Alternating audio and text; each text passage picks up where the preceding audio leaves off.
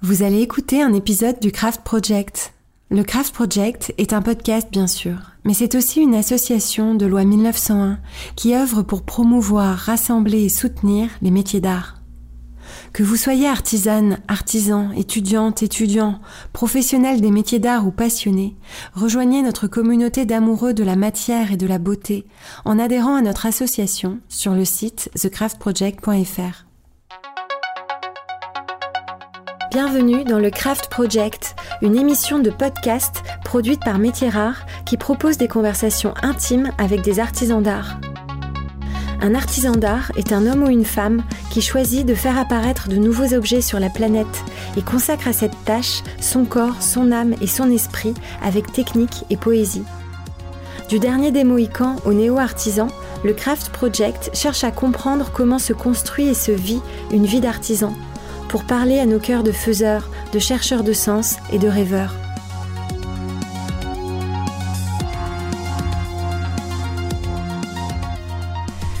Je suis Raphaël Lebeau et aujourd'hui j'interroge Eve Georges. Eve Georges est designeuse et souffleuse de verre. Elle forme avec Laurent Fichot le binôme d'Atelier Georges, un atelier de souffleurs de verre et un studio de création. Eve Georges cueille la vie comme on cueille le verre avec passion et délicatesse. Elle rassemble, elle initie, elle invente, elle tente, elle se relève, elle recommence. Eve Georges est la parfaite égérie des métiers d'art tels que je les vois et tels que je les vis. La quête technique, la vision poétique et le cœur.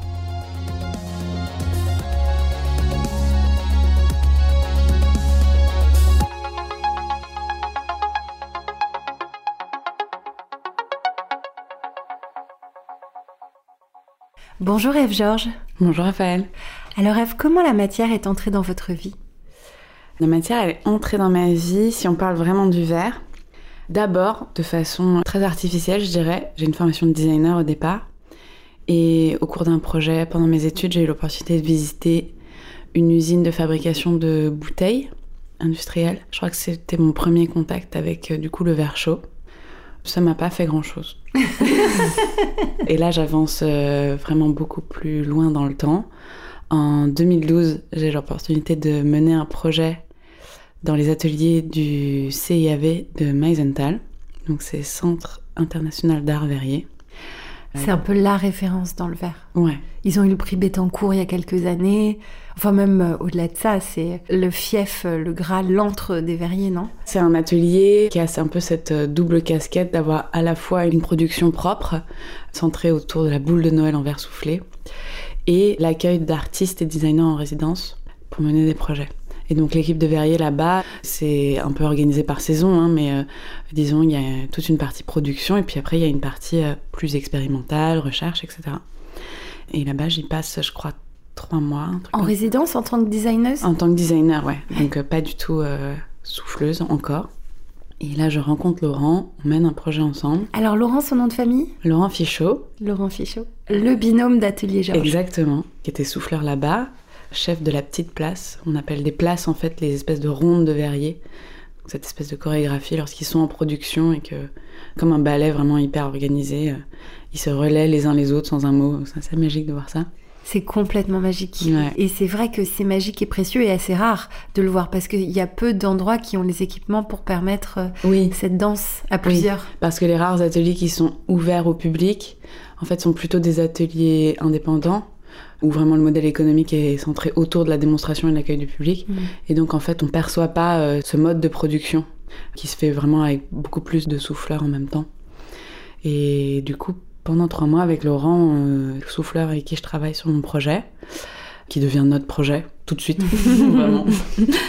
Peut-être trois mots dessus. Attendez, d'abord je vous arrête et je vous rattrape parce qu'en fait le verre il est arrivé tard dans votre vie. Il y a d'abord un sens de la beauté et de la matière qui a dû arriver plus tôt et oui. je suis sûre qu'on va trouver. Oui, oui. Moi je pense que je me suis orientée vers le, le design. Donc, ma première formation c'est design d'objets, mais ça s'est élargi un peu après parce que euh, enfin, j'étais vraiment en quête de sens au cours de mes études, mais même très jeune en fait, parce que moi je suis entrée à l'école Boulle, j'avais 15 ans. Ah oui Ouais. En quelle discipline? En arts appliqués du coup. D'accord. alors Dieu sait que j'aime et connais l'école boule et en fait j'ai eu à mon micro seulement des personnes qui sont rentrées en métier d'art à 15 ans. Je ne savais pas qu'on pouvait entrer en art appliqué à 15 ans. Ouais, ouais. Moi c'est les deux cursus un peu parallèles quoi. Alors je ne sais pas si ça existe encore. Moi à mon époque, euh, à l'issue de ça on passait un bac qui s'appelait bac arts appliqués. Je ne sais pas trop quelle est la formule maintenant équivalente. Et comment ils ont senti ça vos parents du coup que vous partiez en filière euh, art appliqué direct après la troisième? Très bien. Alors il y a deux choses. La première c'est que j'ai fait un peu des espèces de formes de phobie scolaire quand même au collège. Un très bon élève, mais euh, mais voilà, on sentait pas que, très à l'aise. ouais, c'est ça. On sentait qu'il fallait que je trouve un peu quelque chose qui allait me driver. Mhm. Donc euh, ils ont été très à l'écoute, euh, ne pas me forcer coûte que coûte dans un système classique, mais au contraire, euh, voilà, m'ouvrir. Je me rappelle très bien, c'est ma mère qui m'avait proposé, qui m'avait dit bon bah viens, on va aller aux portes ouvertes, notamment des Arts Déco de Paris juste pour ouvrir un peu les horizons. Quoi. Et quel euh, beau cadeau elle vous a fait. Ouais, ouais. Et je pense aussi, ce qui a rassuré mes parents, c'était que je suis entrée à l'école Boule à 15 ans. Oui, c'est ça. Il y a ce nom école Boule qui rassure. Oui, oui, bien sûr. Oui, c'est important. Justement, nous, on essaie de communiquer à chaque fois sur les portes ouvertes et toutes les écoles d'art en France les font à peu près au même moment, en tout cas euh, les parisiennes. On encourage absolument tous ceux qui nous écoutent à y aller, puisque voilà, après, ça donne euh, F. Georges. Donc ça commence à 15 ans à l'école Boulle. Vous n'avez pas quitté votre euh, région, vos parents étaient à Paris? Oui, oui, je suis parisienne. Je suis restée 5 ans à l'école Boulle. En fait, c'est entre le passage à l'école Boulle, cette spécialisation en design d'objets post-bac là pour le coup, et une seconde école de design que j'ai fait après qui s'appelle l'ENSI Les Ateliers, ah oui, que j'ai rencontré euh, la matière vert et que je suis allée à Meisenthal. D'accord, donc ça se fait entre les deux écoles, entre l'école Boulle et l'ENSI, passage à Meisenthal. Et pourquoi Meisenthal? Pourquoi vous avez postulé pour cette résidence? Alors en fait, c'est une anecdote qui est rigolote. Il se trouve que dans ma famille, dans mon récit familial, mon arrière-grand-père du côté de ma mère, il était directeur de la verrerie Vergo à Götzenbrück qui est un tout petit village à 2 km de Meisenthal. C'est quelqu'un que j'ai pas du tout connu, hein, mon arrière-grand-père. Dans cette verrerie, c'est là-bas, la légende raconte, qu'on a inventé la boule de Noël. Un hiver étant assez rude, la tradition qui encourageait les familles à orner les arbres de Noël de fruits avait rendu la cueillette impossible. Un verrier a soufflé des pommes en verre pour orner son sapin. C'est comme ça que la boule de Noël est née et on raconte qu'elle est née là-bas. Donc là, voilà la ligne et la trace qu'on cherchait. Ouais, ouais. Et donc à Vergo, euh, il y a eu cette production euh, jusque assez tard, jusque dans les années 60, je crois, de boules de Noël en verre soufflé dans la tradition euh, de la région Grand Est. Qu'en fait, ma mère avait gardé un peu des attaches avec ce village et notamment un ami d'enfance de l'époque où je suppose elle allait enfin, voir ses grands-parents, quoi, en fait. Cet ami d'enfance, c'était euh, l'actuel directeur artistique du CIV de Meisenthal. Et un des cofondateurs un petit peu aussi. Donc c'est par ce biais-là, en fait. Moi, je connaissais euh, ni cet ami, euh, ni mon arrière-grand-père, et puis l'histoire familiale de ce directeur de verrerie, elle m'était quand même assez éloignée. Hmm. Dans ma famille, il n'y a personne qui travaille de près ou de loin dans les métiers d'art, donc voilà, ça, il a fallu trois générations pour, pour y revenir. Ouais. C'est comme ça que j'ai atterri à Maisenthal. Merveilleux. Et donc voilà, là on peut parler maintenant, on est prête à parler du projet avec Laurence. C'était quoi euh, ce projet? Qu'est-ce que vous aviez en tête en allant là-bas? Vous vouliez chercher quoi? D'abord, j'ai commencé par être intégrée à la production des boules de Noël. Je suis arrivée là-bas, on devait être en septembre-octobre. Donc euh, vraiment coup de feu à l'atelier, euh, on prépare la saison, etc. Il y a une grosse production, la ronde se met en place. Je prends un poste qui ne demande pas de qualification, hein, euh, qui sait tenir le moule. C'est-à-dire qu'en gros, les souffleurs viennent et soufflent la, forme dans un moule, et à chaque passage de souffleur, je l'ouvre, ils rentrent la bulle de verre chaud dedans, je le referme dessus, ils soufflent et je rouvre, etc. etc., Et ça, en fait, ça m'a permis d'observer exactement tous les gestes et tout, et de comprendre, parce qu'en fait, je savais comment on mettait en forme du verre de façon industrielle. J'avais des notions de comment on mettait en forme du verre à la main, mais en fait, euh, c'est c'est extrêmement complexe. Et donc, euh, le temps d'observation, il est hyper important.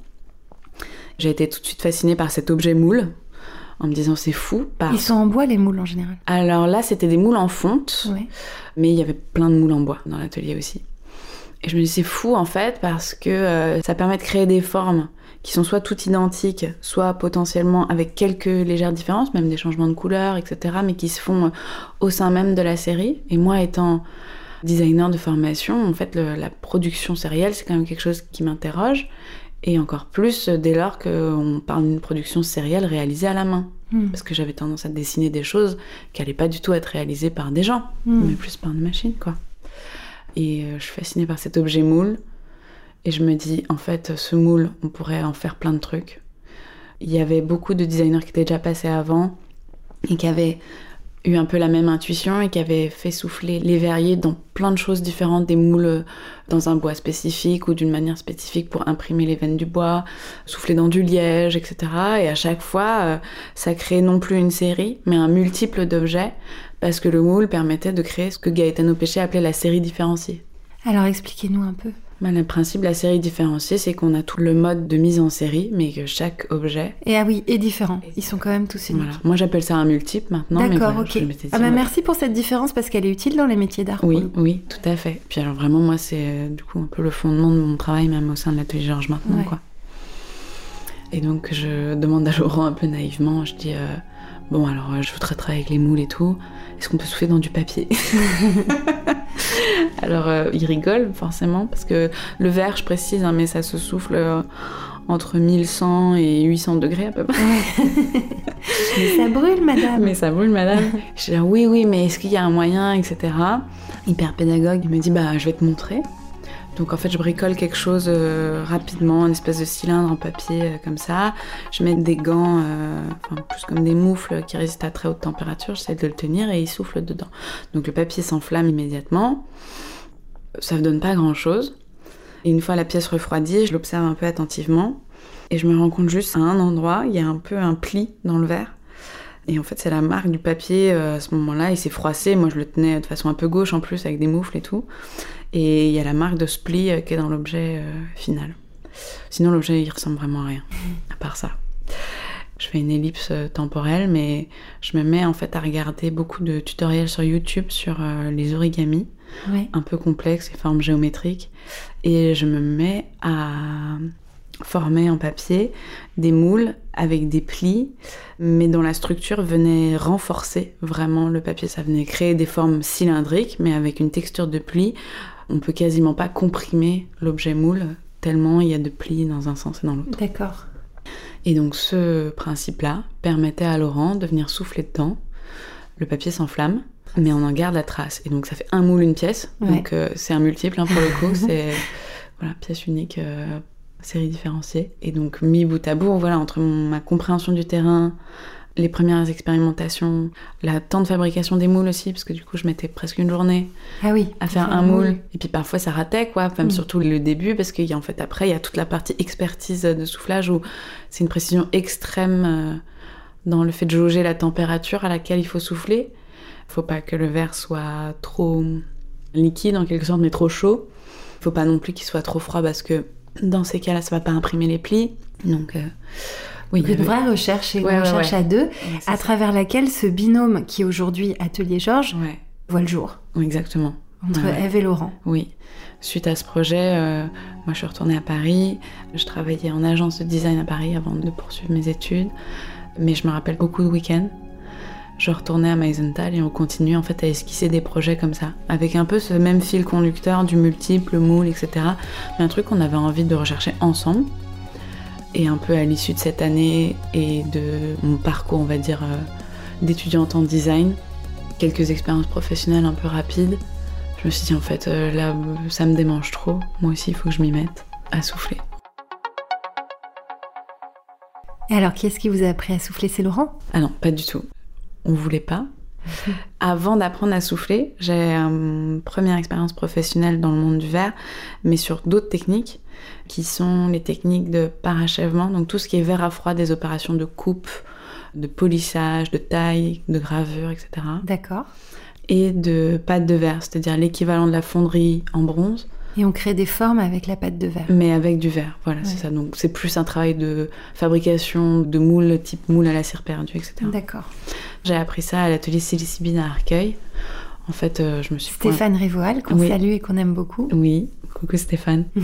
à l'époque, il était en... associé à Christophe Gauvin. Moi, je travaillais plus avec Christophe. Et euh, moi, j'ai un peu toqué à la porte, euh, jeune designer. Voilà, bonjour, je m'intéresse au verre, il faut que j'apprenne. bienvenue. voilà. Donc, ils sont merveilleux. Ils sont merveilleux. Mais là, je soufflais pas. Et ce qu'il faut préciser, c'est que le temps d'apprentissage du soufflage, on peut pas l'apprendre sur le tas comme ça rapidement. Il faut s'y dédier au moins, moi je dirais deux ans minimum de juste faire ses gammes, etc. Et ça, on peut pas le faire dans le cadre euh, d'un stage ou d'une embauche ou d'une hmm. petite main. Enfin, c'est long, long, long, long, long, C'est un apprentissage complet du corps, quoi. Donc, euh, donc il fallait prévoir le temps. Et à ce moment-là, lorsque j'ai dit à Laurent, moi je vais souffler, j'ai décroché une bourse pour aller apprendre au CERFAV, qui est le Centre européen de recherche et de formation aux arts variés, qui se trouve à Vannes-le-Châtel, euh, dans le département de la Meurthe-et-Moselle, donc la région de Nancy. Et là-bas, je suis allée apprendre le soufflage. La première année, j'ai passé le CAP.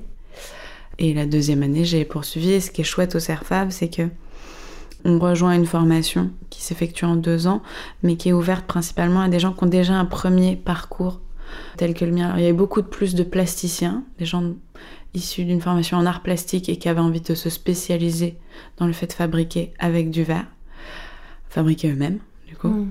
Mais il y a aussi quelques designers. Et du coup, en parallèle de l'apprentissage technique, on est encouragé à mener nos propres projets. C'est chouette parce que les premiers projets, ils ont la forme de nos capacités techniques, donc c'est timide au début, et puis ça, ça, évolue au fur et à mesure. Donc voilà, j'ai passé ces deux ans de formation. Je suis même restée une troisième année après. Merveilleux. Et qui est-ce qui finance ces bourses-là? C'était une bourse de la région, et je crois qu'il y a des fonds européens aussi. Merveilleux. Merci la région, merci les Merci la région, ouais. ouais. parce que c'est précieux hein, de pouvoir euh, apprendre, en fait, avoir le temps d'apprendre sur des techniques rares qui sont celles des métiers d'art. Ça prend jamais juste le temps d'un stage, en fait. Ah non, pas du tout. Et puis même là, ça dure pas le temps de la formation. Moi, j'apprends tous les jours. Hein. Bien sûr. C'est Donc très très précieux. Trois ans de formation qui vous permettent ensuite de monter votre atelier avec Laurent. Ouais, la dernière année, en fait, c'est une année un peu spécifique euh, qui est plus euh, une formule un peu d'incubateur des métiers d'art en quelque sorte qui est vraiment le pied à l'étrier pour les gens qui souhaitent démarrer leur propre atelier après. Mm. Et c'est une formation qui est ouverte d'ailleurs, je le dis là, à d'autres euh, professionnels des métiers d'art. Le principe, c'est qu'on alterne entre des troncs communs qui sont extrêmement dirigés sur euh, la création d'entreprises. Ah oui. Donc euh, communication visuelle, juridique, marketing, prospection, gestion, etc. Et des temps en atelier Lorsqu'on est professionnel du verre, ça se fait dans les ateliers du CERFAB. Et lorsqu'on est professionnel d'autres matières, en fait, la région Grand Est met en relation les élèves de cette formation avec des professionnels des métiers d'art de la région et ils financent leur immersion en atelier. Un peu comme le prix du perfectionnement des ateliers de Paris à Paris. Mais voilà, ça s'appelle la formation concepteur-créateur au CERFAB. Je fais un peu la pub parce que. Mais oui, parce que moi j'en ai jamais entendu C'est trop méconnu et vraiment, enfin nous ça. Merci le CERFAV hein, parce que Atelier Georges, c'est grâce à ça. Hein. Ah, qu'est-ce que c'est beau. Et eh ben, on va tout à fait euh, se renseigner, euh, écrire un petit euh, post là-dessus pour que tout le monde puisse avoir les liens et avoir les infos parce que c'est merci de communiquer ça avec nous. Il faudrait que ça existe dans toutes les régions. Oui, oui, oui. Et alors maintenant, bah, il y a forcément un encouragement du coup aussi pour que les professionnels après s'installent dans la région Grand Est. Oui. Ouais, ouais, la région Grand Est est très très dynamique autour de voilà, la valorisation des métiers d'art du territoire. Donc je sens qu'on va aller promener notre micro par là-bas alors. donc tout ça permet de créer Atelier Georges. Oui, exactement. Avec Laurent. Voilà, mais donc euh, l'histoire a commencé en 2012 et c'est vrai que à l'issue du premier projet qu'on a appelé les feuilles de verre, on s'est dit on va faire une boîte ensemble quoi. Mm.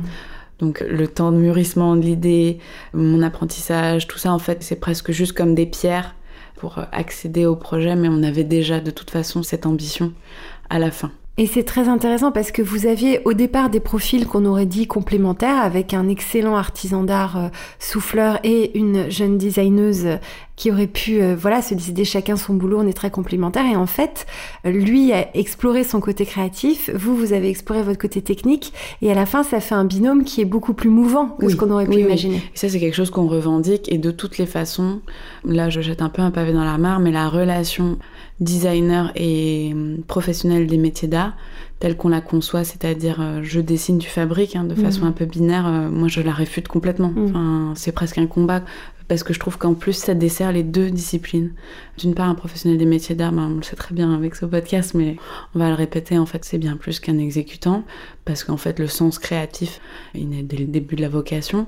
Mm. Après, il se développe euh, selon les parcours de chacun et, leurs souhaits. Mais voilà, c'est quelque chose qui existe depuis le début. Hein. Moi, Laurent, il m'a pas attendu pour euh, dessiner des objets. Mm. Il les dessine directement dans l'atelier, sur le vif ou même euh, à la main avant.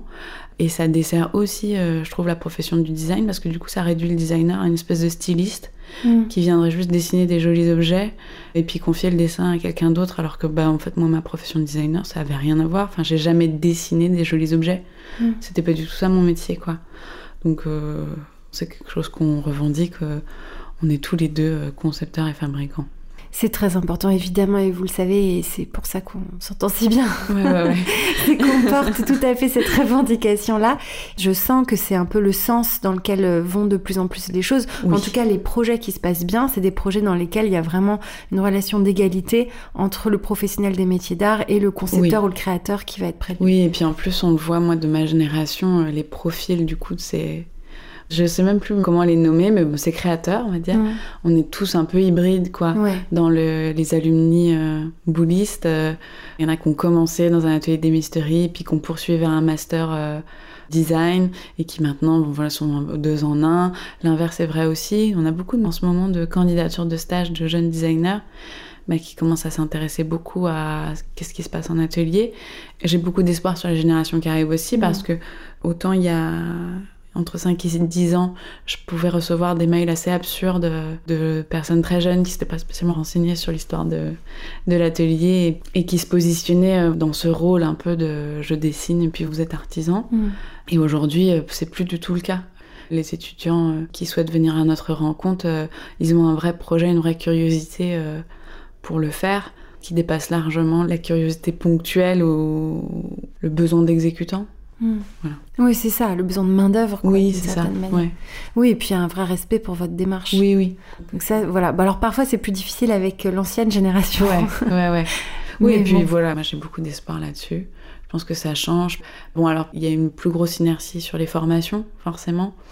On disait en introduction de ce podcast, je connais des gens qui sont entrés à l'école boule en section métier d'art oui. à 15 ans et pas en section art appliqué. Donc on voit qu'il y a un, ah une espèce de cloisonnement art appliqué d'un côté, métier d'art de l'autre. Alors que. Bah, oui, il devrait moins y avoir ça. Devrait y avoir, ouais. Mais le DNMAD, euh, je pense, on peut placer des espoirs dans une ambition future de davantage de fusion, en tout cas, entre ces disciplines. Oui, oui c'est vrai. Il y a un rapprochement qui, euh, du point de vue de certains professionnels des métiers d'art, se fait parfois au détriment des enseignements techniques. Oui, et des heures. et des heures. Parce que, Voilà, faut qu'on trouve la bonne, Exactement. la bonne façon de faire fusionner sans... Sans restriction budgétaire. Voilà, voilà, bah, puisqu'on est écouté par... Euh, C'est exactement ça. Par les gens qui financent que l'ambition, elle est bonne, mais, mais il faut y mettre les moyens, forcément. Ouais, et c'est ça. Et ça demande des moyens parce qu'il faut euh, un professeur pour deux ou trois élèves sur des formations très techniques, très dangereuses, avec des matières et des outils qui sont difficiles à manipuler. Et c'est vrai qu'il faut, il faut des financements. Mais sur le principe et sur la philosophie de rapprocher les arts appliqués du métier d'art, ça va dans le sens de l'histoire, ça paraît évident. Et puis ça va dans le sens des vocations et des besoins et des envies des jeunes qui entrent dans ces formations-là. Donc je pense que Et puis en plus, on réinvente pas la poudre. Je veux dire, William Morris, euh, Arts and Craft, euh, enfin, ça fait quand même vraiment longtemps qu'on en parle, quoi. Donc euh, moi, je trouve ça chouette de faire partie de ce monde-là en ce moment. C'est vrai, c'est vrai. Il y a des choses qui se passent.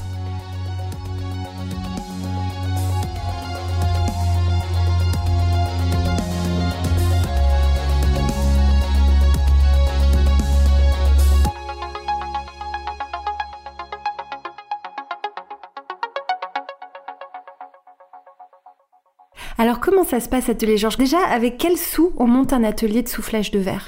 Alors nous, on a tout monté quasiment en fonds propres. C'est pas négligeable, hein, le, les coûts engagés euh, pour monter un atelier. Mais nous, on a fait petit à petit.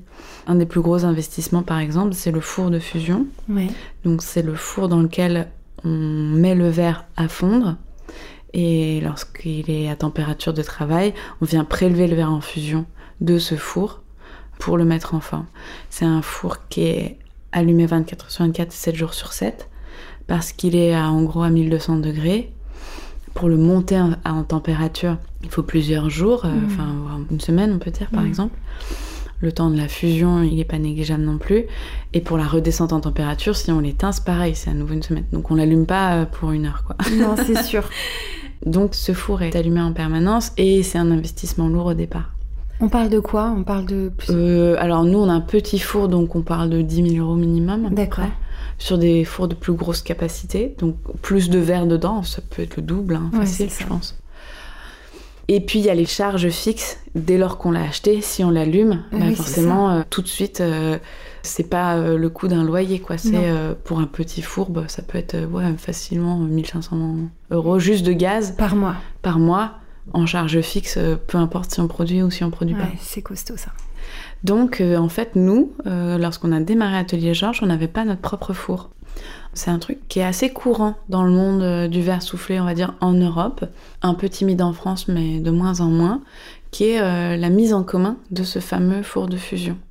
Alors ça peut se faire de façon un peu institutionnelle, c'est-à-dire au CERFAV, ils ont un four qui est ouvert euh, comme ça à la location ponctuelle, et ça permet de limiter les charges fixes. Vraiment juste, j'ai cette commande-là, je viens louer tant de jours ce four, je produis, je réembarque mes pièces à la fin de la session de travail, et puis, euh, je l'ai fini à l'atelier.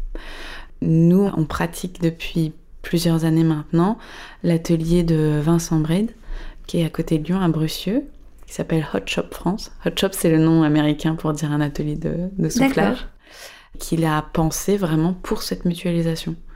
Lui, il a sa production propre, ses salariés, et il a un gros gros four de fusion. Et il a organisé l'atelier de manière à ce que ponctuellement, il y a plein de verriers qui viennent et qui ont leur place de travail dans l'atelier, juste au moment du cueillage, c'est-à-dire du prélèvement de la matière dans le four, et bien en fait on travaille tous sur le même. Donc on a commencé comme ça grâce à Vincent, où à chaque fois euh, qu'on avait des productions, on allait souffler à Lyon, donc on chargeait le camion avec euh, toutes les cannes, tous les outils, les moules, tout. On clap de début de la saison. Alors là, faut pas se rater pour le coup. Il y a quand même une pression de la réussite dans un délai un peu court et tout.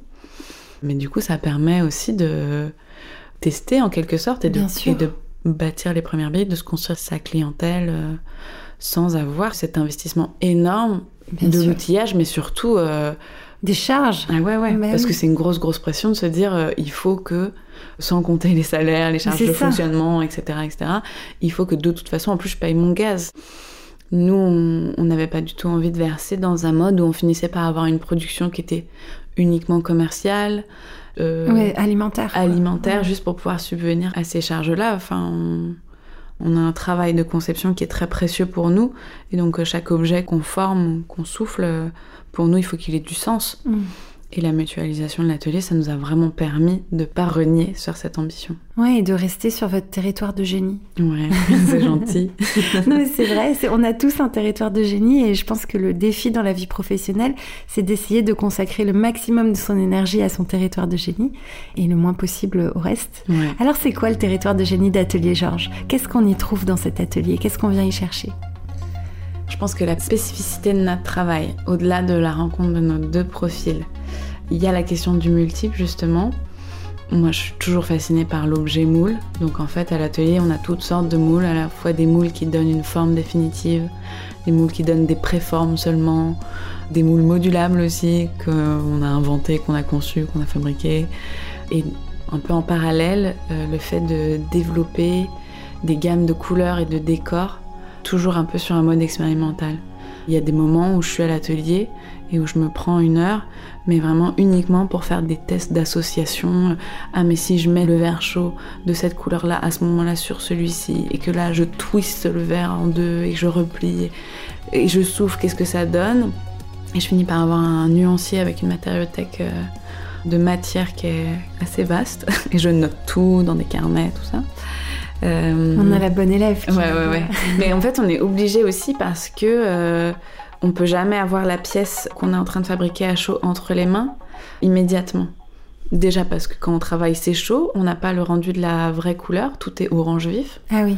Et en plus de ça, on peut pas laisser refroidir la pièce sur laquelle on travaille à l'air libre. Oui, elle est cachée dans un four de refroidissement. Voilà. Donc en fait, une fois qu'elle est terminée, on la met dans qu'on appelle l'arche de recuisson et elle y reste la nuit. Donc en fait, on ouvre le four seulement le lendemain matin. Et à ce moment-là, on regarde tout ce qu'on a fait. Donc quand on est dans une démarche expérimentale, si j'ai fait, je sais pas moi, cinq tests dans l'heure, mm. déjà je les ai mis dans le four de recuisson dans un certain ordre, vraiment euh, de gauche à droite pour savoir exactement. Et j'ai noté chaque geste parce qu'en fait chaque geste a une incidence sur le Bien rendu sûr. à la ah fin. Ah bah oui, l'idée c'est de progresser. Voilà. Très concrètement, comme objet, bah moi déjà, je peux savoir ce que j'ai, parce que j'aime beaucoup justement ces textures et cette couleur. Donc on peut avoir des coquetiers qui se ressemblent, mais ils sont tous euh, différents. Ils sont tous différents, avec des très très belles couleurs. Des carafes à eau, des très jolis gobelets, euh, des poignées de porte, ouais. qui était un petit cadeau dans mon dernier colis. et ça, ouais, merci, c'était mon cadeau de Noël. On va raconter tous les cadeaux euh, que Eve m'a fait parce que parce que vraiment dans le genre être délicat et, et gentil. Donc pour Noël, moi j'ai offert à toute ma famille des carafes à eau et des gobelets. Et Eve, vous m'avez mis dans le paquet euh, deux jolies poignées de porte euh, qui ne se ressemblent pas et c'est ça qui est trop beau. Et j'adore l'idée, à chaque fois que j'ouvrirai cette porte, euh, bah, de penser à vous qui les avez soufflés. Oui. Quelle beauté. Bon, on va pas dire à nos auditeurs que c'est merveilleux d'acheter des objets dans les ateliers d'art parce que je pense qu'ils le savent, mais, mais en fait, la magie opère et on ne s'en laisse jamais. Ouais. En gros, notre champ d'exploration, c'est, enfin, les typologies d'objets, c'est objets d'intérieur mm. au sens large et une très grande part qui est donnée aux luminaires. Un peu d'art de la table et les poignées de porte depuis la sortie du confinement. Parce qu'on en avait euh, soufflé pour l'atelier, pour euh, chez nous, etc. Sans trouver vraiment notre bonheur euh, dans les magasins. Un partage, un post Instagram. Et puis la machine était lancée, quoi. J'en veux, j'en veux, j'en veux. c'est ça. Les gens étaient confinés chez eux, donc en fait. Euh, On en passe du temps à ouvrir ouais, ces portes. Ouais, l'attention au détail avait grandi. et, vous pouvez parler du prix de ces poignées pour qu'on s'imagine un peu? Une poignée, c'est une cinquantaine d'euros à peu près. C'est ça. Voilà. C'est moins de 100 euros. En tout oui, cas. oui, oui. Et euh, ça dure pour toute la vie. Exactement. Et celles-là, elles sont en vente en plus directement. On a ouvert notre e-shop spécifiquement pour ces produits-là. Parce qu'on travaillait beaucoup via la prescription avec des architectes, euh, avec euh, des galeristes aussi. On vend aussi euh, auprès des particuliers, mais disons qu'un luminaire, surtout à chaque fois qu'il va être une pièce quasiment unique, mm. on la met difficilement en vente en ligne sur un espèce de mode de clic panier, oui. passer commande. Ouais. C'est souvent adapté. En revanche, sur les, les produits un peu plus petits comme les poignées de porte, elles sont accessibles en ligne. Alors justement, vos premiers clients, vous les avez trouvés comment? Vous avez fait des salons? En fait, on a démarré l'entreprise sur la Paris Design Week. Je suis sortie du CERFAV, euh, ça devait être le mois de juillet. La Paris Design Week, c'est en septembre. Et avec mon travail que j'avais effectué au CERFAV, donc toute une année pour vraiment mûrir euh, une première collection d'objets, euh, tous les prototypes, en fait, on les a exposés sur la Design Week, à la Cité de la Mode et du Design. Ensuite, le deuxième tremplin qui a été assez fou, c'est que avec ce travail-là, cette collection et puis d'autres euh, pièces que j'avais développées au CERFAB, du coup, parce que j'étais vraiment toute jeune hein, dans le soufflage de verre, j'ai eu le prix de la jeune création métier d'art d'Atelier d'art de France. D'accord. Et ce prix-là permet en fait euh, euh d'exposer, bien sûr, à Maison moi, Objet. Voilà, c'est ça. Donc j'avais mon premier stand sur Maison Objet. Ouais. Euh, je sais pas si c'était l'année suivante ou six mois après. Voilà. Et c'est comme ça que ça a commencé. Ouais. Et aujourd'hui, comment ça fonctionne l'atelier? Alors, euh, on a toujours une majeure partie de notre activité qui se fait donc en circuit euh, B2B, enfin avec des professionnels. Ouais, voilà, avec des professionnels. Voilà, donc via la prescription, beaucoup, et des revendeurs, nos galeristes. Et une partie euh, B2C aussi. B2C au client final. Ouais, au client final. Ça c'est pareil, euh, le confinement a fait beaucoup évoluer ce secteur-là, en tout cas pour nous. Depuis 2020, on a beaucoup, beaucoup plus de demandes de particuliers qui ont un cœur vraiment de faire projet, quoi, pour Ouais. chez eux, mais Ouais. de façon personnelle, Ils de savoir, s'investissent. ouais, de savoir où c'est fabriqué. On a eu des histoires complètement folles euh, de personnes euh, qui ont fait euh, 200 km pour venir à l'atelier euh, choisir des couleurs, quoi. Bah oui, mais c'est une aventure en fait. Ouais. Et c'est une aventure, c'est un cadeau de vivre une aventure comme ça, de vous rencontrer, Oui, de voir oui. qui a fait les pièces, comment. Parce que nous, l'atelier, il n'est pas du tout ouvert au, au public. Enfin, on Non. est, Et il est euh, où d'ailleurs On n'a pas dit? il est en Bourgogne, euh, à équidistance entre Dijon et Beaune à peu près. D'accord. Mais à la campagne, vraiment, enfin, on on n'avait pas du tout choisi le lieu euh, pour le public. Juste, euh, c'est très pratique parce qu'on est sur la 6 et puis en fait l'axe Paris-Lyon et puis le TGV pour aller à Paris. Mmh. Voilà, c'était plus pensé comme ça. Maintenant, du coup, en fait, on est ouvert sur rendez-vous parce qu'on a de plus en plus de demandes. Quand les gens viennent, ils achètent à chaque fois? Alors, ils passent commande plutôt Oui. parce qu'on a très peu de stock. D'accord. Mais oui, en général, ils viennent parce qu'ils ont déjà une idée en tête. Oui, c'est ça. En général, les personnes qui viennent à l'atelier, on a déjà eu plusieurs échanges. Ils ont eu le catalogue entre les mains. En fait, ils ont vraiment envie de voir les pièces en ça. vrai. C'est pour passer commande ou c'est pour qu'on, voire même qu'on esquisse un projet spécifique pour eux. Mm. Parce que du coup, ce double bagage euh, concepteur fabricant permet aussi ça. On fait beaucoup en fait de projets où on fait tout de A à Z, du dessin, le premier prototypage si c'est pour des entreprises ou juste la pièce finale si c'est pour des clients finaux directement. Oui, non, mais c'est ça, de la conception, au prototypage et la fabrication, tout se fait avec vous. Euh, ça, on l'a fait nous ensemble. Et là, vous êtes en train de le faire avec Pierre Salagnac euh, sur des pièces euh, à la fois avec du bronze et du verre. C'est merveilleux, justement, d'avoir ces compétences-là. Ça permet de sortir des projets hyper intéressants. Ouais. En plus de ça, la spécificité de l'atelier, et ça, c'est grâce à Laurent, c'est que en plus d'être souffleur de verre depuis 20 ans, il est tourneur sur bois. Ah donc, il fabrique les moules à l'atelier. Et c'est bien pratique parce que ça réduit les délais de façon considérable. Ouais, ouais. Donc tout est internalisé et voilà. C'est bon à noter.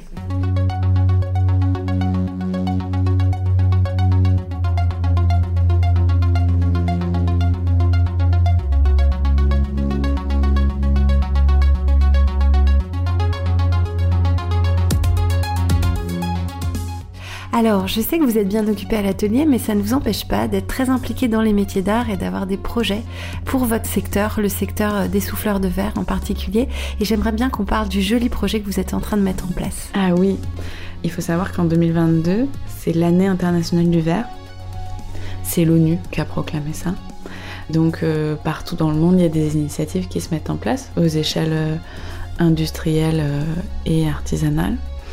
L'idée, elle a germé euh, dans mon esprit et celui de ma consoeur Harmonie Begon, qui est designer, parce que on s'est rendu compte qu'il fallait, d'une part, donner une place à la créativité au sein des métiers d'art et au sein du métier de souffleur de verre, à plus forte raison, parce que dans le soufflage de verre, en France, bon déjà on est très peu des souffleurs de verre à la canne. On saurait dire combien? Ben, On parle de quelques dizaines Non. Euh, Centaines? Ouais, je pense qu'on est moins de 200. D'accord. Je, ne veux pas dire de bêtises, mais on. Ouais, c'est cette échelle-là.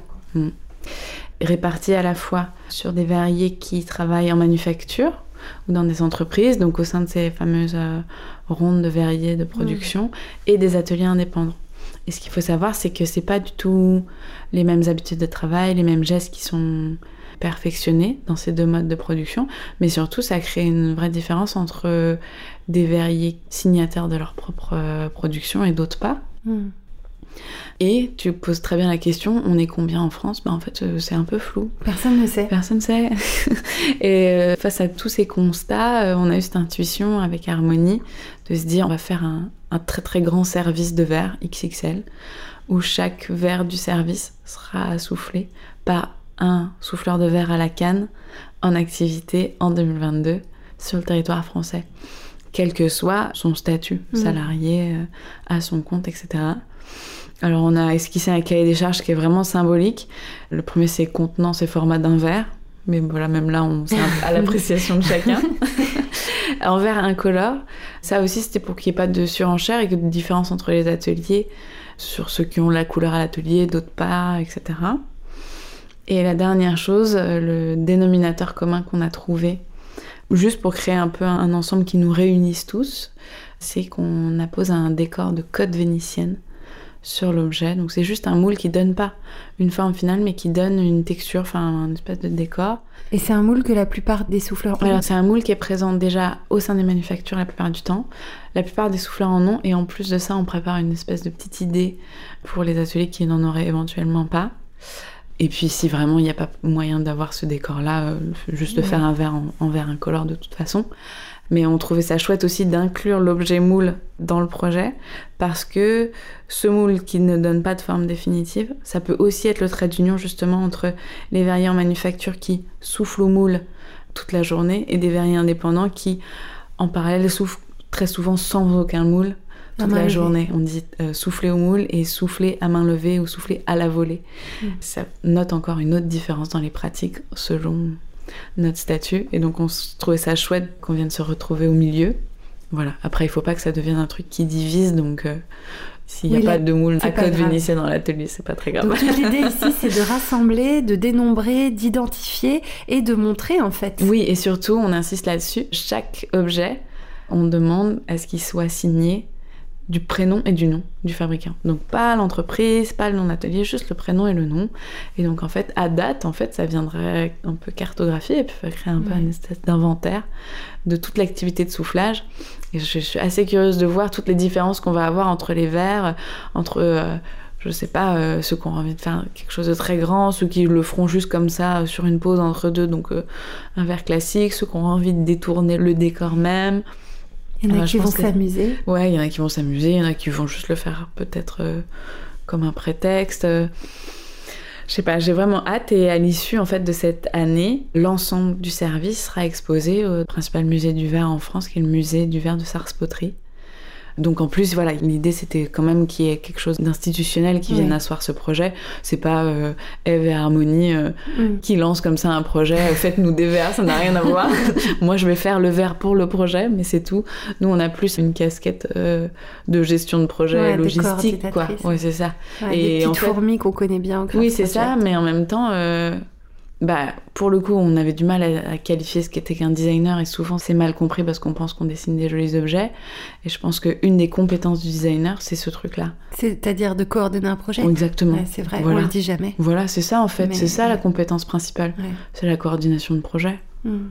Oui, c'est vrai. Et d'avoir le langage commun, le langage technique pour pouvoir. Euh, voilà. Après, là, les formes, l'esthétique, ça, on s'en occupe pas du tout, en fait. Hein. voilà. Et alors, pour ce joli projet, vous cherchez des financements? Euh, Ouais, là, on est en quête de financement. Bah, on a dénuméré plusieurs postes, en fait. Euh, alors, d'une part, il y a toute la partie euh, communication du projet. On aimerait beaucoup, par exemple, aller à la rencontre ponctuellement de certains ateliers, s'ils le souhaitent aussi bien en manufacture cristallière que dans des ateliers indépendants, peut-être pour documenter justement l'histoire de ce verre-là. pour la petite anecdote, l'objet gobelet, c'est vraiment un très bon vecteur de transmission. Moi, quand j'étais en stage dans des ateliers de soufflage, au cours de ma formation, c'est très fréquent qu'une fois qu'on a fini d'assister à toute la production courante, il y a une pause, le four de fusion étant allumé tout le temps, on y a accès, on appelle ça euh, le bousillage, faire des bousillés, juste pouvoir prélever de la matière dans le four pour euh, s'exercer, faire des choses pour soi, etc. Ça s'appelle la perruque dans d'autres métiers. Exactement, exactement. Et en fait, euh, l'objet gobelet, ça a toujours été le prétexte pour moi, mais je pense pour vraiment plein de confrères et concerts, pour euh, faire ces gammes sur plein plein d'opérations et être le plus autonome possible. Je pense qu'il peut aussi y avoir des jolies histoires de transmission autour de cet objet-là. donc nous, on souhaite intégrer au projet du coup tous les verriers en activité. On n'a pas inclus les élèves. Mm. En revanche, on souhaite inclure les apprentis. Si ce gobelet pouvait devenir le prétexte pour un temps de formation entre un maître d'apprentissage et son élève, ça pourrait être super, par exemple. Bien sûr. Voilà. Donc il y a la communication. On aimerait beaucoup pouvoir euh, défrayer les envois de ces pièces. Mhm. Le projet il se fait sous un mode de prêt. Hein. Donc les objets restent la propriété de leur fabricant, mais euh, on aimerait beaucoup pouvoir défrayer euh, les envois. Et le dernier poste, bah, voilà, bah, c'est le, déplacement, voilà, payer éventuellement un vidéaste, la gestion du compte Instagram et de la page Facebook. Le projet, je ne l'ai pas encore dit, il s'appelle Eau de vie, tout au pluriel en clin d'œil à la fois euh, à la fonction de l'objet, mais aussi à tout ce que ça va raconter. Au devis, magnifique. Et eh ben déjà, on va tous suivre la page Instagram et les pages Facebook. Au point de point vie. Et peut-être que pour y avoir une cagnotte participative pour euh, qu'on puisse tous euh, participer à l'échelle de nos moyens. Oui, volontiers, ce serait super, sachant que l'ensemble sera visible déjà à l'issue de l'année au musée du Versailles Poterie. Si les verriers acceptent de prêter la pièce un peu plus longtemps, les pièces pourront être euh, conservées sur place pour euh, constituer une exposition plus ambitieuse en 2024. Là, pour le coup, avec euh, un dispositif scénographique dédié, un catalogue, voilà, prendre le temps peut-être aussi de raconter ces histoires visuellement, textuellement, etc. sur chaque objet. On aimerait beaucoup que cette exposition elle tourne parce qu'une des ambitions en fait de l'année du verre, c'est aussi promouvoir et attirer vers les métiers verriers. Mm. Je sais qu'il y a des régions en France, euh, la région Grand Est, les Hauts-de-France, la vallée de la Brelle, qui à toutes les échelles de savoir-faire verrier, industriel et artisanal, peinent à recruter mmh. beaucoup. Parler du verre, de manière générale, du verre soufflé, euh, industriellement, à la main, tout. euh, Permet de recruter. permet de recruter, permet de qu'on apprenne plus. D'initier. Parler des métiers d'art, en fait, permet Oui, de recruter oui, et d'initier. oui. Alors, c'est très méconnu. C'est très méconnu, mais en fait, il y a quand même quelque chose avec euh, cette espèce de. C'est pas une confrérie parce qu'en fait, vous vous connaissez pas forcément tous entre vous. euh, Presque. Quand même un petit peu. hein. Il y a quelque chose avec les souffleurs de verre. Ouais. Qu'est-ce qui se passe? C'est quoi ce monde-là? Eh ben, alors déjà, on est très peu. Il y a trois écoles en France.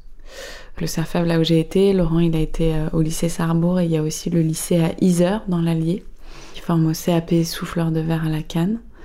Donc voilà, Ouais, forcément. déjà, il y a Déjà. trois écoles. Il y a trois écoles, donc euh, entre les promotions, on connaît forcément quelqu'un. Ensuite, comme je disais, lorsqu'on sort du CAP, c'est pas le parcours du combattant, mais je veux dire, en fait, pour devenir souffleur, bah, je sais pas, il faut 10 ans de pratique, euh, voilà, l'accès à l'atelier indépendant. Alors là, c'est encore plus. euh, pas inaccessible, mais disons que c'est un défi de plus. Donc en fait, euh, ceux qui arrivent au bout de tout ça, je pense qu'on est vraiment peu, quoi. Euh, ce qui fait Mais il y a un marché. Ça soude, quoi. Oui, ça soude entre vous, vous êtes Ouais. solidaires. Ouais. Oui, bah, et puis on n'est pas assez en fait pour qu'il y ait une concurrence de toute façon. Oui, c'est ça. C'est qu'en fait, euh, on peut quand même encore attirer des gens Ah bah dans oui. ces métiers-là parce qu'il y a un marché derrière et ça ne fait que grandir. Oui, et puis on n'a pas du tout euh, les mêmes formes d'activité. Nous, on est, euh, je pense qu'on appellerait sur de l'auto-édition, avec un peu toutes ces antennes là dont on a parlé avant. Il y a des ateliers spécialisés dans la commande et le sur-mesure. Alors pour d'autres créateurs, mais aussi, je sais pas, le chantier de restauration des, objets soufflés. Il y a tout le pan économique des ateliers euh, touristiques, plus en bordure océanique là pour le Mm. coup.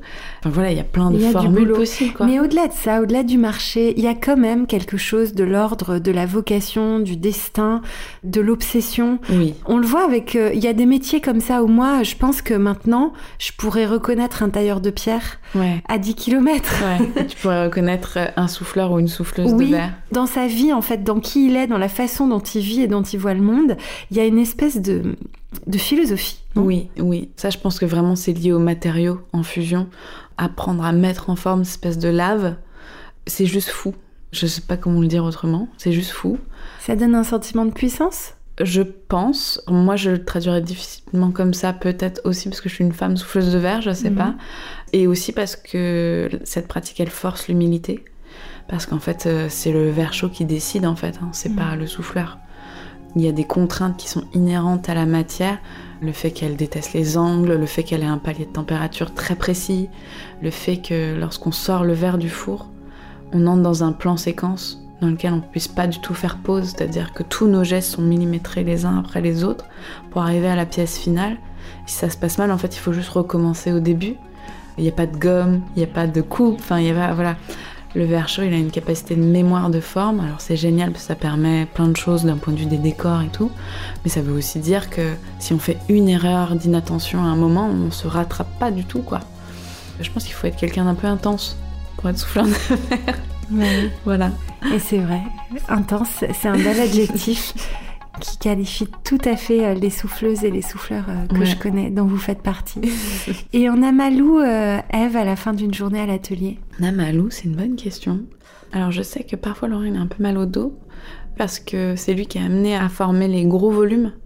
Moi j'ai moins la pratique avec le port de charge lourde Mm. à l'atelier, mais donc la bulle de verre elle est au bout d'une canne de soufflage, donc d'une grande tige. Donc il y a une espèce de bras de levier. Donc en plus de ça, c'est pas juste porter une masse de verre de plusieurs kilos, c'est porter de façon déportée une masse de verre de plusieurs kilos et la maintenir en mouvement constant de rotation. Donc euh, voilà, c'est Ouais, un vrai effort. euh, c'est un vrai physique effort physique. Donc dès lors qu'on fait des grosses pièces, je pense que le corps peut trinquer. Un peu comme une pratique de la danse. euh, au contraire, je crois que ça conserve un peu quand même. hein. Faut être en bonne forme Ouais, physique. ça, faut s'entretenir. Ouais, ouais. On n'a pas Parce que parlé. c'est notre outil, quoi, le corps. Bah bien sûr. Mais le corps complet, quoi, pas juste les mains. On n'a pas parlé, alors que c'est important et j'aime beaucoup en parler à chaque fois, des anges gardiens sur votre route d'artisan d'art. Ah ouais. Alors moi j'en ai plusieurs. Souvent on écoute le podcast ensemble avec Laurent. On s'est déjà interrogé. Je pense que je vais commencer par parler de Laurent. Mais en fait ce qui est fou c'est que lui il en a pas vraiment dans son parcours. Ouais. Ça fait 20 ans qu'il souffle et euh, lui il a vraiment un parcours, euh, j'ai envie de dire, à la dure. Mais il y a tout ce versant-là du soufflage de verre aussi.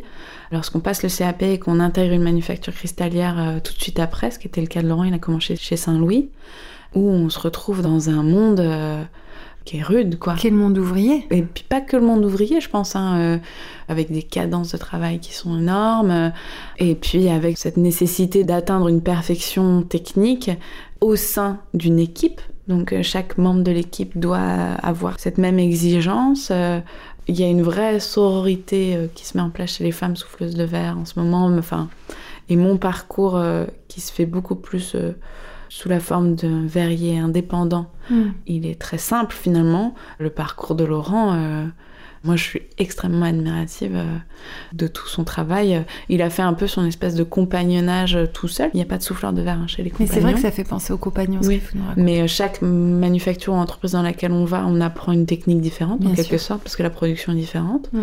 Et lui, il a eu cette intuition de se dire en fait, je vais changer régulièrement parce que c'est comme ça que je vais me perfectionner et c'est comme ça que j'arriverai à être autonome ensuite sur mes propres créations, avec toujours cette ambition créative Mm. de son côté. Moi, en revanche, euh, au CERFAV, euh, déjà, euh, ouais, le CERFAV, c'est un lieu un peu magique. Enfin, moi, c'est un, c'est un peu ma famille, quoi. Mm. Donc, je cite des noms dans la transmission. Il y a Léon et Ali, qui sont deux formateurs en atelier. C'est pas les formateurs à chaud. Ali, c'est le formateur de parachèvement et Léon, formateur de ce qui est les opérations de moulage et pâte de verre. Mais voilà, à chaque fois que je retourne au CERFAV, C'est des gros câlins. Ouais, ouais. Avant ça, du coup, il y a Stéphane Rivoil et Christophe Gauvin qui m'ont accueilli dans leur atelier, forcément. Et après, au cours de ma formation, j'ai été euh, dans plein d'ateliers différents en tant qu'assistante. Bah, j'ai été la première stagiaire de Jérémy à Vintrebert. Euh, avant Jérémy Maxwell ouais, ouais. Avant, euh, il Sa est- première stagiaire. Ouais, il n'était pas du tout installé au viaduc des Arts. Je crois qu'il venait d'avoir les clés de l'ancien propriétaire euh, souffleur. euh, On dit Baguet. Jérémy comme si c'était Jérémy Oui. parce qu'aujourd'hui Jérémy c'est le, le souffleur de verre un des plus connus Oui, oui, hein, tout en France on peut Ouais, dire. ouais, ouais. Il a eu le prix Bettencourt il y a deux ans je crois ou trois ans. Donc il ouvre une voie de reconnaissance publique qui est intéressante pour tous les autres souffleurs de verre. Complètement. C'est ce que je disais, hein, on n'est pas assez pour être en concurrence et en fait avoir des chefs de file comme ça, euh, c'est hyper précieux. Mm. Pareil, lui, il a commencé par, euh, comme nous, hein, ce modèle de atelier euh, ponctuel, donc euh, avec des sessions de travail dans des ateliers euh, qui sont pas le nôtre, et on soufflait à Amsterdam. Pour l'anecdote, c'est parce que c'était l'atelier dans lequel il y avait le four. C'est un four de réchauffe qu'on utilise pour former les pièces en cours de travail, d'un diamètre suffisant pour pouvoir faire ces pièces à lui. Donc on allait jusqu'à Amsterdam, je me rappelle, on, En camion? Non, dans sa BM. et on, on covoiturait comme ça jusqu'à Amsterdam pour aller euh, souffler euh, dans cet atelier qui est très chouette aussi. Avant son installation au Viaduc des Arts, voilà. Voilà un bel ange gardien belle sur la route, alors. Oui, ce qui m'a beaucoup appris, euh, juste à l'observer, voir, travailler, etc., c'était... euh, il est très engagé, c'est-à-dire que dès le début, il a dit voilà, je vais faire mes propres objets, donc je soufflerai jamais pour les dessins des autres, etc. Et ça, peu importe euh, les réalités économiques, enfin, je, je connais pas les détails, etc. Mais il, il s'est jamais écarté de cette ligne de conduite. Et je pense que ça, par exemple, d'avoir quelqu'un euh, dans son parcours euh, qui est hum, ouais, qui est aussi déterminé, ça a été aussi très influent pour moi. Et on peut dire qu'aujourd'hui, euh, donc il est très installé, mais voilà, ses œuvres à lui, il a jamais soufflé pour personne d'autre, Ouais. sont dans les plus beaux projets euh, d'architecture d'intérieur, euh, à la Samaritaine, enfin voilà, il a gagné son pari. Oui. Et puis euh, là, du coup, pour le champ des métiers d'art euh, de façon générale, voilà, je pense que c'est très bien de poser, euh, voilà, les artisans des métiers d'art, son concepteur et son fabricant. Ouais. Oui, c'est vrai, en faisant ça, il ouvre une voie pour toutes les autres disciplines. Je me rappelle euh, dans la voiture, il me disait euh, Je suis métier d'artiste. Ah, pas mal Ouais. On est tous les deux euh, franco-américains, donc on parlait à moitié franglais tout le temps. Et, et, et il me disait Bah, il n'y a pas de mots, mais voilà, je suis métier d'artiste. Je sais pas s'il le dit encore. Bah, tu nous diras, Jérémy. Qu'est-ce que la fée des métiers d'art, qui est la fée de notre communauté, peut faire pour vous avec sa baguette magique Pour nous, tous les souffleurs, pour moi, pour Pour Atelier vous, Georges. vous, Eve, euh, je sens que ça va concerner Atelier Georges et tous les souffleurs parce que je commence à vous connaître et Ouais. que vous voyez beaucoup avec des... Vous avez les bras très larges. Mais bon, répondez-y comme vous avez envie. Mais j'ai quand même envie de savoir ce qu'on peut faire pour vous, Eve. Moi, il y a un truc qui est un moteur pour moi euh, tout le temps. Je saurais pas trop le formuler autrement, mais c'est la, la quête de beauté, de manière générale, mais aussi dans les relations avec les gens, etc. Enfin, je crois que c'est donc ça c'est primordial, donc que ça continue comme ça. Euh, avec des monde... rencontres? Ouais, bah, le monde des métiers d'art typiquement. Et là, je peux vraiment faire un peu la différence avec le monde du design. C'est un monde très beau. Ouais. Entre les gens, enfin Mm. tout. Donc. euh, Non, mais c'est vrai, nous, on le dit là comme ça. Enfin, non, mais c'est magique. mais oui, Quel cadeau Ouais. on a oui, hein, de se connaître, de se rencontrer, de s'aimer, ouais. de se voir avancer les uns les autres, euh, de s'épauler au maximum Mais de ce qu'on est capable de Voilà. faire. Donc euh, ça, euh, que ça continue, quoi, Ouais. en fait, avec la nouvelle génération. Et puis après, euh, bah, pour le monde du verre, euh, nous, on continue, par exemple, cette mission de la médiation de notre travail. Parler euh, des spécificités euh, techniques du soufflage, expliquer, etc. Ça permet aussi de, pas forcément de justifier un prix, mais je trouve que dès lors que les gens touchent du doigt un peu une technique et commencent à la comprendre, ils ont une perception vraiment différente aussi du monde qui les entoure, de Bien fait. sûr.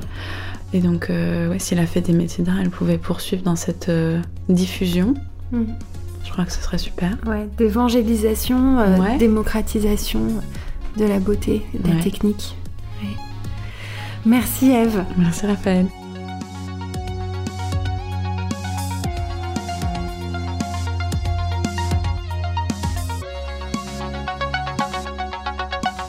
Cet épisode du Craft Project a été produit par Métier Rare. Métier Rare est un studio de craft thinking qui met l'intelligence des métiers d'art au service des maisons d'excellence. Il a été copiloté par Pierre Salagnac et réalisé par Philippe Calvérac. La musique a été composée par Velvet Stairs.